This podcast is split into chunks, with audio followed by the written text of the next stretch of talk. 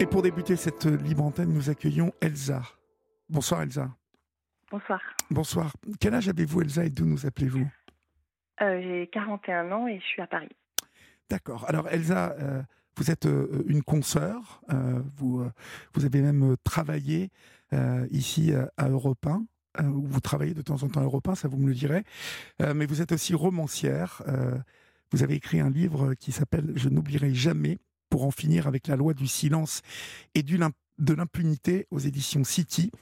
Et ce soir, vous allez nous raconter votre histoire. bon, déjà dans, dans le titre de ce livre, bien évidemment, on a, on a la promesse de, de ce qui s'y raconte. Euh, la loi du silence et euh, l'impunité qui entoure cette loi du silence, euh, quelle est-elle de, quoi voulez-vous nous parler? La loi du silence. Ouais, en fait, je, vais, je, me disais que j'allais commencer par là où moi ça a commencé. Oui, bah, vous, commencez où vous, voulez. voilà, pour vous amener justement au silence, c'est en fait euh, une, euh, une chose qui m'est arrivée qui peut paraître euh, folle sur le moment, mais qui en fait est extrêmement ordinaire, c'est une amnésie traumatique. Et dans mon cas, elle a duré 30 ans. Et j'en suis sortie il y a deux ans. Et donc, je ne sais pas si vous voulez que j'explique le mécanisme. Alors, expliquez, expliquez-le parce que nous savons que, par exemple, euh, Flavie Flamand, euh, que j'ai pu rencontrer pour un tournage dans les Jeux d'Olivier, euh, a parlé hein, de, cette, de cette mémoire traumatique, en fait, et les souvenirs qui sont enfouis pendant des années et qui explosent hein, d'un seul coup après, plusieurs années, remontent à la surface. Et donc, cette mémoire traumatique, c'est comme ça qu'on l'explique. En fait, c'est ça, ouais. C'est quand on vit un événement qui est trop violent ou extrême pour, pour une personne, en fait, euh, qui représente presque un danger euh, vital, et eh ben le, cerveau euh, qui fonctionne finalement plutôt bien malgré tout se met en veille et permet de surmonter sur l'instant T l'épreuve. et donc fait disjoncter en fait le circuit émotionnel et la mémoire. Et c'est ce processus-là du, du, corps en fait qu'on appelle l'amnésie traumatique. C'est un court-circuit en fait du cerveau. Et les faits qui sont eux vécus, ils vont rester dans la mémoire. Oui. Euh, et une partie euh, et dans une partie non consciente en fait qui va gérer après nos, tous nos états émotionnels dans la vie et, et dans la vie consciente. Voilà. Donc c'est très c'est très enfoui mais c'est très présent en fait. Mhm. Enfin, le, le, souvenir est là mais on ne s'en souvient pas sur le plan du conscient. Qui nous amène à vivre en permanence des événements étranges qu'on ne comprend pas. Et donc c'est là où j'en arrive au, silence. Moi, il s'agit d'un d'un abus sexuel lorsque j'étais euh, enfant mais qui est resté en, enfoui pendant 30 ans et qui est remonté euh, ben, un peu comme pour Flavie Flamand, elle l'explique très bien aussi en fait euh, comment euh, les événements dans la vie tout d'un coup font qu'on est normalement capable de surmonter cette fois le, la révélation. Et donc l'information arrive et voilà bon ça catapulte pas mal. Mais normalement, le moment où le cerveau décide de renvoyer, enfin moi j'ai lu tellement de littérature là-dessus que je parle un peu maintenant comme une experte médicale alors que je n'y connaissais rien du tout. Mais une fois que le, corps décide que l'information peut revenir à nous, c'est que bah voilà, il estime qu'on est apte à l'encaisser en tout cas, chose qu'on n'était pas euh, au moment des faits en fait. Mhm. Alors euh, certaines victimes que j'ai pu rencontrer, euh, victimes donc de cette mémoire traumatique, évoquent euh, des circonstances particulières euh, pour que cette mémoire traumatique remonte d'un seul coup à la surface Est-ce que ah, le processus où, ça bah, revient? bah, C'est par exemple, j'ai rencontré une, une, femme qui a 48 ans, euh, lorsque les portes du métro claquent d'un seul coup à ras de son nez, euh, eh bien c'est l'explosion. C'est le début de, voyez, de, de, de, la remontée de la mémoire traumatique. Est-ce que pour vous, y a-t-il eu un, un, événement particulier Et on reviendra bien évidemment à l'origine hein, du mal.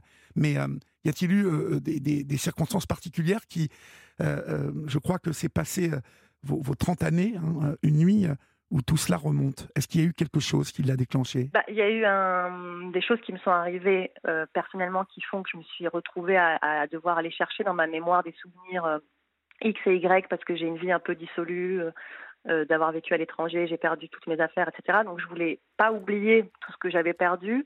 Et donc je me suis mise à noter un petit peu plein de choses et à aller farfouiller dans vraiment les abîmes de ma mémoire pour un truc, euh, comme je vous dis, un peu plus personnel, mais que j'explique dans le livre justement parce que c'est vraiment un processus long. On va dire que pendant un an, euh, je notais dans un calepin tout ce que tout ce que j'avais perdu comme objet, parce qu'à force de faire des déménagements, en fait, j'ai perdu toutes mes affaires, donc je n'ai plus rien. Et au fil de ces, euh, euh, fragments du passé que je pouvais noter, j'étais joyeuse de les retrouver parce qu'ils étaient perdus à tout jamais. Donc juste pouvoir les noter, déjà, c'était les retrouver un peu. Il y a un soir où, euh, ben, prise d'angoisse plus forte que j'en avais habituellement, parce que quand on vit un événement traumatique, de toute façon, on est habité constamment par des choses difficiles. mais cette fois, c'était beaucoup plus complexe. Et il y a un moment où ça a été une odeur, c'est-à-dire que je me suis retrouvée dans avec euh, l'haleine de la personne qui m'a fait ça enfant dans ma propre bouche 30 ans plus tard. C'est-à-dire que j'avais vraiment cette odeur que je n'avais jamais euh, perdue et que j'avais en moi. C'est-à-dire que ce n'était pas mon haleine et ça a duré peut-être euh, 4 ou 5 secondes. Mais le souvenir olfactif, il est, enfin, c'est comme vous disiez pour euh, Louis, enfin, les souvenirs sensoriels en fait sont très puissants. Et donc là, ça a été la, le détonateur en fait, c'est l'odeur c'est une odeur. Une odeur. Une, odeur euh, atroce, ouais. Vous, vous dites que pendant des années, euh, vous avez lutté euh, pour vous débarrasser de d'un malaise qui vous habitait. comment se traduisait-il ce malaise? Ben, C'était des angoisses? C'était quoi? C'est plein de choses. C'est en fait c'est comme si c'est pour ça que je, je, veux en parler, c'est parce que moi j'ai l'impression de vivre une délivrance avec mon amnésie traumatique, parce que je sors de 30 ans où je ne comprenais pas ce qui m'arrivait et pourquoi j'allais si mal, euh, parce que j'avais pas l'information euh, centrale en fait.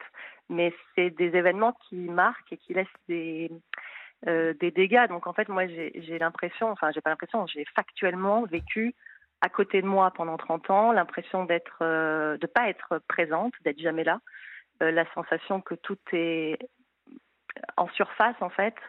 Et puis euh, au-delà de ça, c'est juste euh, tout est beaucoup plus douloureux, tout est tout est noir, tout est enfin c'est ce que j'explique dans ce livre parce que c'est très dur de mettre des mots en fait. C'est un état où on n'est jamais bien. Après, ça se reflète aussi dans bah, la carrière professionnelle, dans les relations amoureuses, dans dans le quotidien. C'est-à-dire que moi, je me suis retrouvée, et c'est aussi ça qui a été un élément déclencheur à un moment de me dire, mais c'est quoi cette vie bizarre que j'ai, alors que je pense être assez bien constituée intellectuellement, je m'en sors, etc. Mais j'ai pas de boulot. En tout cas, je suis tout le temps vraiment sur un fil et c'est précaire. Je me suis même retrouvée sans domicile. J'ai pas de conjoint, j'ai pas d'enfant, j'ai euh, une, une, vie extrêmement précaire sur tous les plans et surtout, j'arrive pas à me dégager d'un poids. C'est vraiment ça, c'est une chape de plomb dont, enfin, dont je peux rien faire en fait. C'est-à-dire que j'ai l'impression que c'est plus fort que moi, que ça me dépasse et que ça m'appartient pas. Mais c'est là et c'est euh, c'est ce qui empêche d'être euh, dans l'action en fait. J'ai l'impression d'être tout le temps spectatrice de la vie. Mm-hmm. Et après, ça arrive à plein de gens, ça, c'est un état. Euh, mais, mais dans, dans mon cas, en tout cas, ça prenait des proportions où on est bah, constamment à se demander même si on est vivant ou pas. En, fait, et tout est compliqué tout le temps dans les rapports aux autres, dans l'affectif. Avec les hommes, comment comment ça se passait?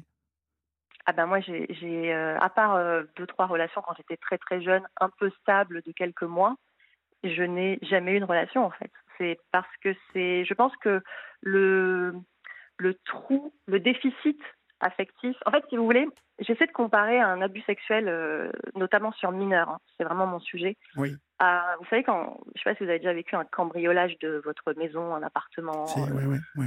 Voilà, en fait, quand on revient dans les lieux, c'est vraiment comme si. Euh, comme, on avait, comme si on avait été violé quelque part. En tout cas, oui, en tout cas, c'est comme un viol de, de, notre intimité. En fait. Oui, et, les, murs de cet appartement, tout d'un coup, ils ont une autre couleur. En fait, tout, tout, on regarde tout différemment. On, on a un filtre qui fait qu'on est on n'est plus aussi à l'aise, etc. Bah, il faut imaginer qu'en fait, quand on se fait euh, pénétrer dans son intimité, dans son corps, eh bien, c'est comme si c'était un cambriolage, mais de l'âme. Donc derrière, vous n'avez plus confiance, mais en vous-même. Vous n'avez plus confiance en votre, en votre corps, en votre être, en ce que vous êtes, en ce que vous valez. Et c'est pour ça que derrière le rapport à l'autre, et notamment aux hommes, euh, il n'est même pas complexe, il est impossible en fait, parce que c'est, enfin, c'est que de la violence oui, tout est tordu, en fait, euh, voilé. Euh. Voilà, tout est biaisé, tout est, tout est, hum, ouais, j'ai même plus, parfois j'ai plus les mots. Pourtant j'ai écrit 250 pages, hein, mais il y a des moments où je, je sais plus quel est le mot exact parce que je crois que c'est innommable en fait. nous allons revenir hein, à, cette nuit et à ce, moment où cette odeur est dans votre bouche, cette haleine, hein, l'haleine de votre agresseur. Mais on va marquer une petite pause, Elsa, et on se retrouve dans quelques secondes, d'accord? D'accord. À tout de suite. Il est 22h30, nous sommes euh, bien évidemment sur Europe 1 et c'est euh, la libre antenne. Elsa, euh, ce soir là de 2021, donc cette, cette odeur ressurgit, une, haleine plus précisément désagréable qui, qui n'est pas la vôtre. Vous l'associez tout de suite à quelque chose, cette haleine? Bah oui, parce que cette haleine, c'est ça que quand je, disais que c'est pire, c'est parce que c'est vraiment euh, l'intérieur de soi, une haleine. C'est pas une odeur qui m'est venue de l'extérieur, c'est venu de mon intérieur. C'est-à-dire que c'est ma propre odeur de bouche qui s'est transformée le temps de quelques secondes. Euh, et en fait, c'est une odeur, et c'est ce que je raconte, c'est que c'est une odeur que j'ai toujours détestée, parce qu'à chaque fois que je sentais cette haleine, qui n'est donc pas la mienne, je me disais, ah, c'est marrant, ces gens-là, ils ont une, odeur, une haleine de médecin. C'est-à-dire que pour moi, c'était vraiment euh, marketé médecin, en fait, c'était cette odeur-là. Et là, c'est la, mais c'est une, une haleine. Enfin, si vous voulez, euh, moi j'ai un sens de l'odorat assez pointu. On a tous en fait des, il, doit peut-être y avoir euh, cinq grandes catégories d'haleines dans la vie. On reconnaît des haleines euh, de gens qui ont des haleines communes, etc. Et donc là, j'avais une haleine que je connaissais, que j'ai reconnue plein de fois dans ma vie.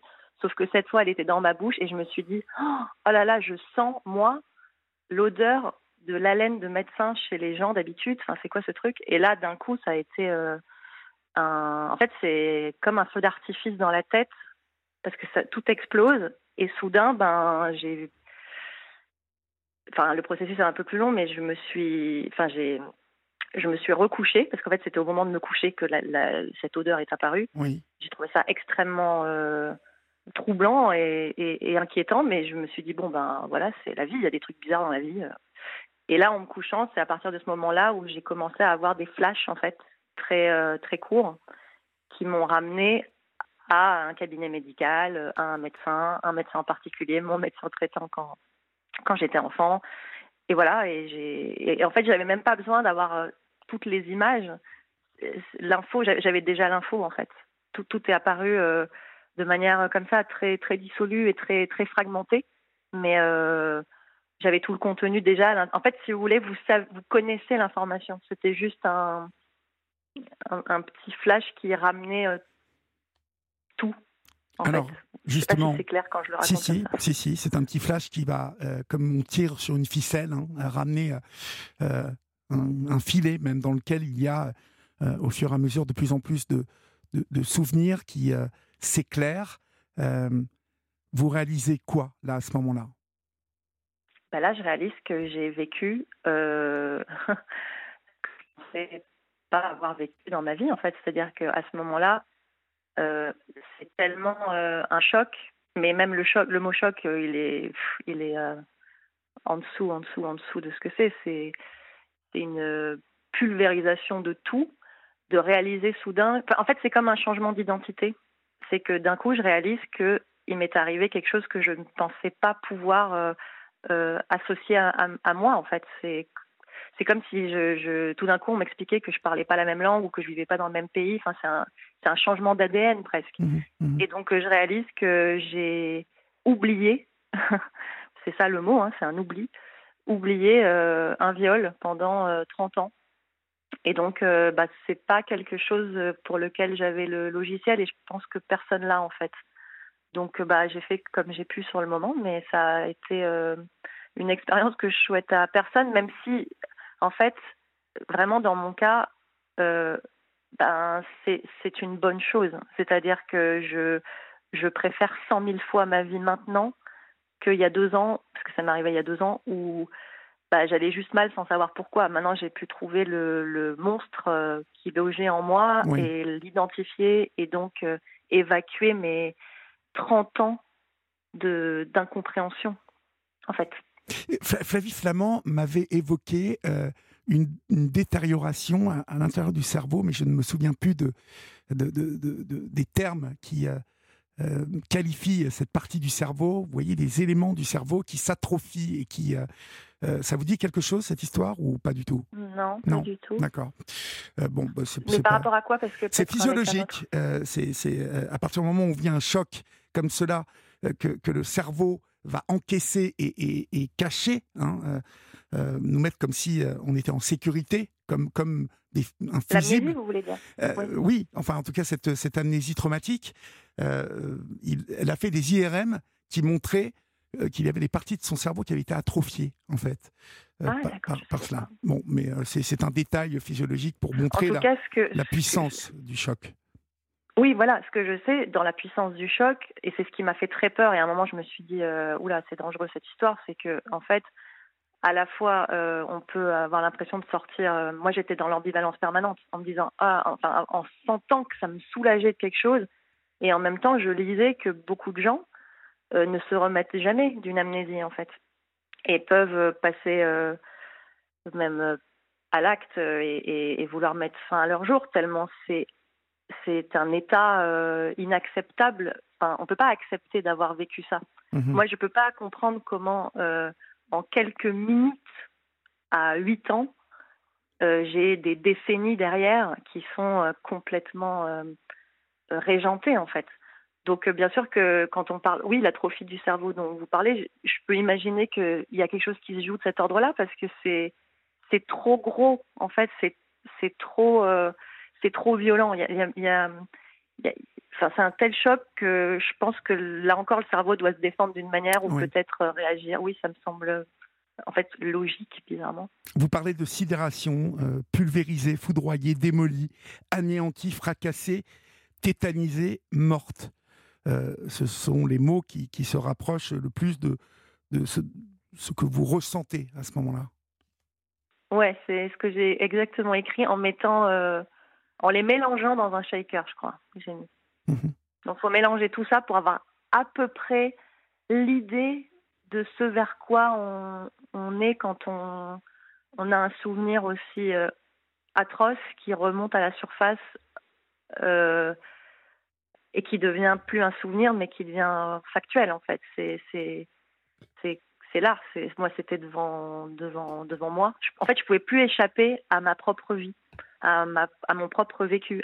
mon passé était dans mon présent et, c'était ça qui était très compliqué à gérer en mhm, fait. Mhm. C'est que toutes les dimensions spatio-temporelles se confondent et on est censé accepter, euh, enfin, trouver un moyen. Et surtout, voilà, c'est là où je parle de silence, c'est qu'il n'y a pas de mots et que moi, quand ça m'est arrivé, je n'ai pas su vers qui je pouvais me tourner en fait. Je, je, j'ai dû gérer ça toute seule. Ouais. Mhm. Ah, vous, vous, dites même que vous auriez préféré retomber dans l'amnésie, tellement c'était horrible.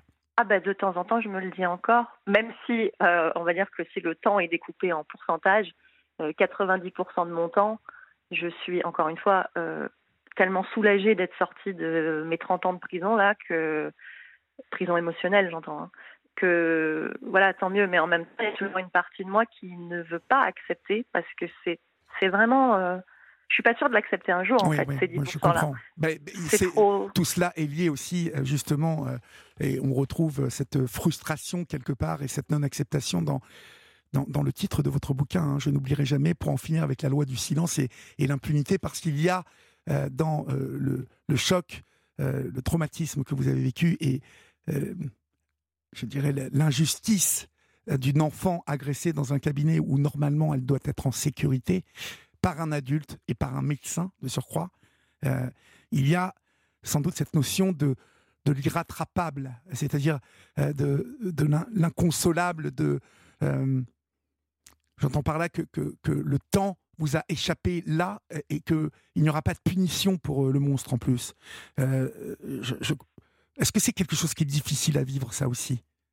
Bah oui, c'est ça. C'est le sujet euh, un peu dans le deuxième aspect de ce, travail et de là ma prise de parole. C'est parce que je crois qu'il y a beaucoup de choses qui peuvent changer et qu'en fait c'est terrible de se réveiller d'une amnésie traumatique et au moment où on s'en réveille de se dire ah mais euh, toi c'est prescrit parce que la loi a un tout petit peu changé. Donc en fait moi ce qui m'est arrivé en plus c'est que dans mes premières lectures parce que tout de suite j'ai voulu comprendre euh, ce qui était possible de faire. Enfin, j'ai passé les quatre jours qu'on suivit enfermé chez moi à lire tout ce que je pouvais dans tous les sens.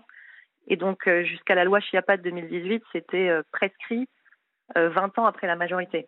Donc j'avais, j'étais donc dans une affaire prescrite depuis un an, puisque j'avais 38 ans et en, 39 euh, ans. Et en fait, euh, en continuant mes lectures, euh, j'apprends que ça, le, délai a été rallongé de 10 ans et que maintenant c'est jusqu'à 30, jusqu'à, j'ai quel âge Jusqu'à 48 ans, pardon, je me perds moi-même. Et donc en fait là, tout d'un coup, j'avais quelques années devant moi pour porter plainte. Mais si vous voulez, en fait, ce qui est terrible dans ces cas-là, c'est que plus vous faites de lecture, de toute façon, plus vous comprenez qu'une plainte sur ce genre de choses, c'est, enfin, ça n'a aucun sens. C'est-à-dire qu'il n'y a pas de preuves, il n'y a rien et que même s'il y a des preuves, c'est tellement compliqué, enfin, c'est des procès presque perdus d'avance, et il faut avoir la force de faire ça. Il faut avoir vraiment le courage euh, d'aller sur le terrain judiciaire qui me semble être encore plus compliqué que la propre acceptation avec soi-même. Donc en fait, moi, je me suis retrouvée devant une nouvelle problématique qui est celle du juridique où je me suis dit ah mais en plus on est dans une société qui finalement tolère euh, la prescription dans le cadre des abus sexuels sur mineurs, alors que, à mon sens, je, ne vois pas comment on peut prescrire de tels actes. Et en plus, la prescription, ça n'a rien de. C'est pas une condamnation à mort, hein, la prescriptibilité. C'est juste que, en tant que personne abusée enfant, on a envie de se dire que la société, elle, ne va pas oublier quelque chose que vous ne pouvez même pas oublier vous-même, en fait. Tellement c'est grave, tellement c'est destructeur, tellement c'est. C'est pas juste un petit délit, un abus sexuel sur mineur. C'est vraiment un crime. C'est vraiment. Et je pense qu'on est encore en dessous de la prise de conscience de ce que ça représente, en fait, en termes de dégâts et de conséquences. Et c'est pour ça que je parle d'impunité, c'est parce que même si j'avais voulu faire une quelconque démarche euh, juridique, euh, ce serait juste m'épuiser pour, euh, pour rien. Donc aujourd'hui, si je fais ça, c'est plus pour voilà, empêcher que ça, que ça empire, que ça continue. Enfin, j'empêcherai rien du tout toute seule, mais prévenir, alerter que que c'est trop grave pour être si peu pris au sérieux parce qu'en fait c'est pas un ou deux spots télévisuels, c'est pas euh, quelques euh, rapides campagnes de communication ou quelques slogans qui, qui vont changer les choses. C'est vraiment et c'est pas les politiques ne pourront pas tout faire d'ailleurs. C'est vraiment à chacun, je crois individuellement, de prendre conscience des enfants qui y a autour de nous et d'être tous mobilisés pour avoir une pour vivre dans une société qui n'est pas dans ce tabou. Vous voyez ce que je veux dire? Oui, je vois, je vois. Euh, vous, vous, avez eu envie de, de vous venger quand même euh, de, de, cet homme? Est-ce que vous avez... Ben, bizarrement, non. Non. c'est assez incroyable ça. Je, pense que ça, c'est vraiment... Euh, non, c'est envers moi. C'est vraiment ce qui me, ce qui me vient, moi, ça. Hein. Ouais. mais bizarrement, en fait, je ne comprends pas non plus. Ouais, moi, ça m'a ramené une violence à moi-même. Ah de toute façon, c'est le principe de ces bourreaux-là c'est que finalement, je pense qu'ils arrivent à créer avant tout la violence envers vous-même plus qu'envers eux. et c'est pour ça que les choses bougent si peu, parce que finalement, ce sont les victimes de ce genre de crimes qui sont tellement impuissantes, en fait, qui sont tellement soumises à, à quelque chose où on peut rien. En fait, c'est comme si on est. C'est ce que je raconte un peu dans le livre. Moi, j'ai l'impression d'avoir été handicapée, en fait. Donc, j'ai pas un handicap euh, visible. Euh, voilà, je suis pas.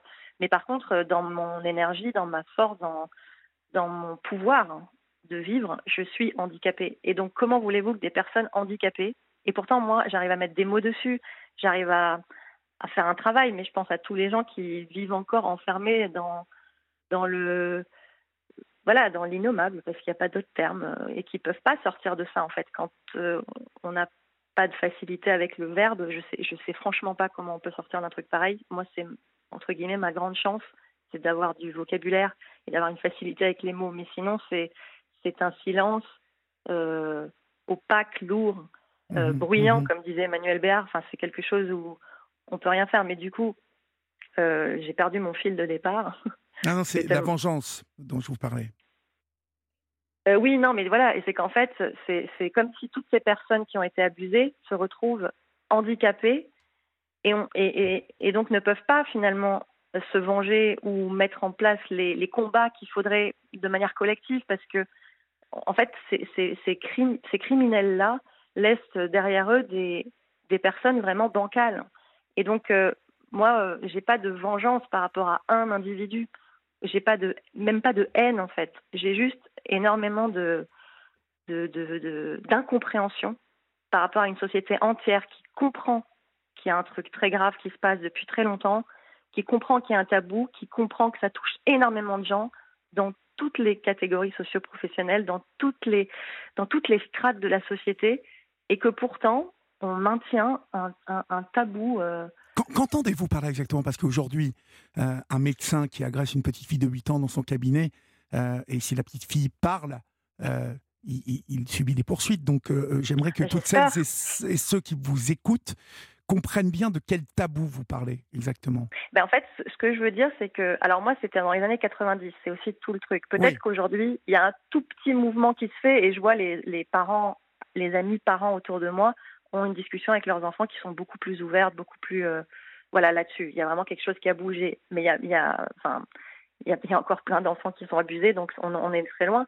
Ce que je veux dire, c'est que euh, à l'époque, je sais que le tabou, c'était le, tabou des adultes fait que ça le devient pour les enfants. Donc si nous, en tant qu'adultes, on ne peut pas parler clairement de sexualité à un enfant, juste lui dire que son corps euh, lui appartient, que le sexe qu'il a entre les jambes, c'est un sexe, que une vulve, euh, un vagin, enfin vous voyez, que, les choses soient clairement dites en fait. Un enfant ne peut pas le deviner. Euh, il ne peut pas s'éduquer toute seule comme le montrent certaines études avec de la pornographie parce que c'est le seul, le seul support de sexualité auquel ils aient accès aujourd'hui.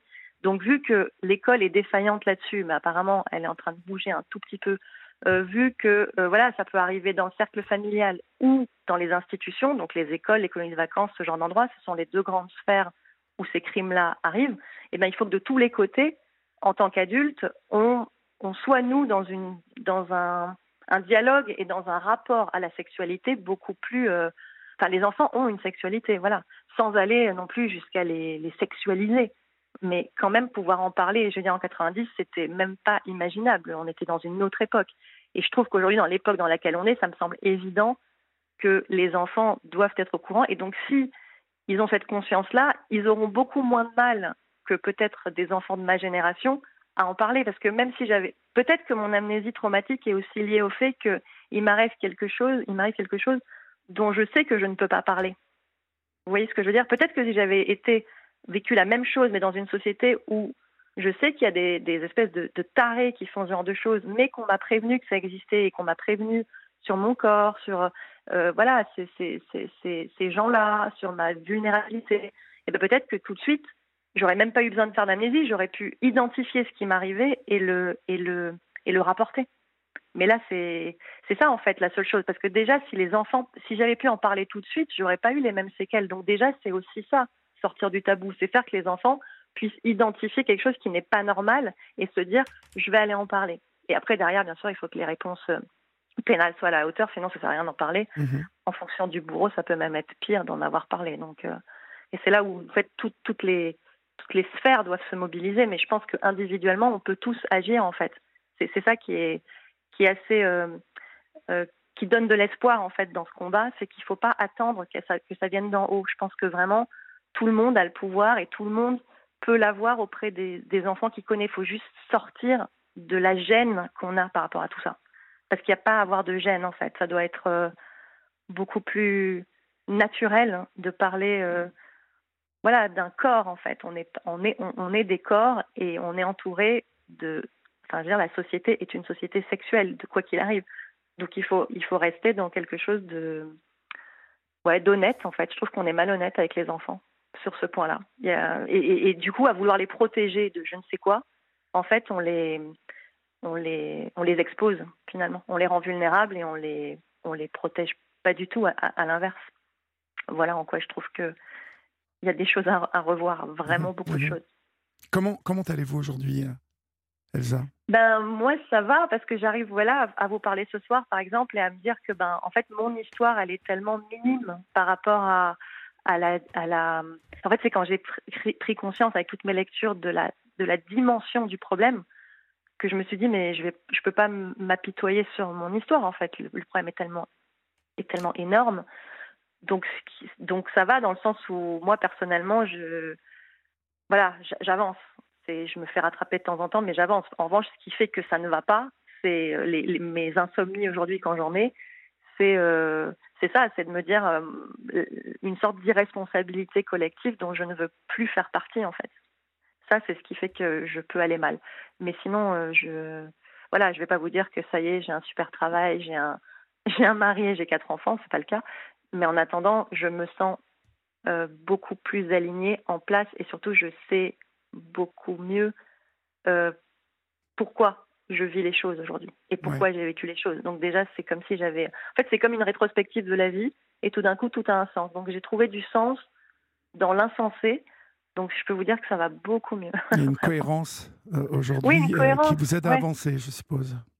Oui, et puis il y a un poids qui s'en va. Donc en fait, moi, je, encore une fois, j'ai l'impression de parfois faire un, témoignage un peu, euh, un peu étrange, mais c'est une vraie délivrance en fait. Donc, mmh mmh Et donc j'espère que ça peut pour moi, ça a été de sortir de l'amnésie, mais peut-être que pour d'autres personnes, ça peut être d'aller porter plainte. Une délivrance, ça peut être ça aussi, d'avoir ce courage-là, parce qu'il faut du courage, mais ça peut, enfin, ou d'arriver à en parler à, avec euh, des gens autour de nous, c'est aussi une délivrance. Enfin, ou d'écrire, comme vous l'avez fait.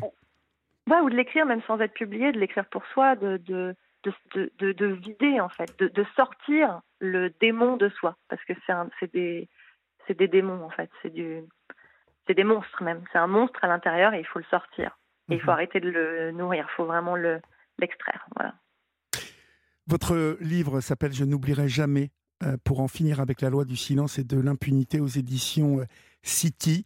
Euh, merci pour votre témoignage ce soir, Elsa, et merci pour cette cohérence retrouvée, parce qu'il faut avoir beaucoup de courage aussi pour témoigner comme vous vous le faites ce soir. Donc, euh, je vous en remercie grandement. Mais je vous remercie de m'avoir permis de prendre la parole. Je vous en prie. Passez une bonne soirée. Au revoir. Vous aussi. Merci. Au revoir.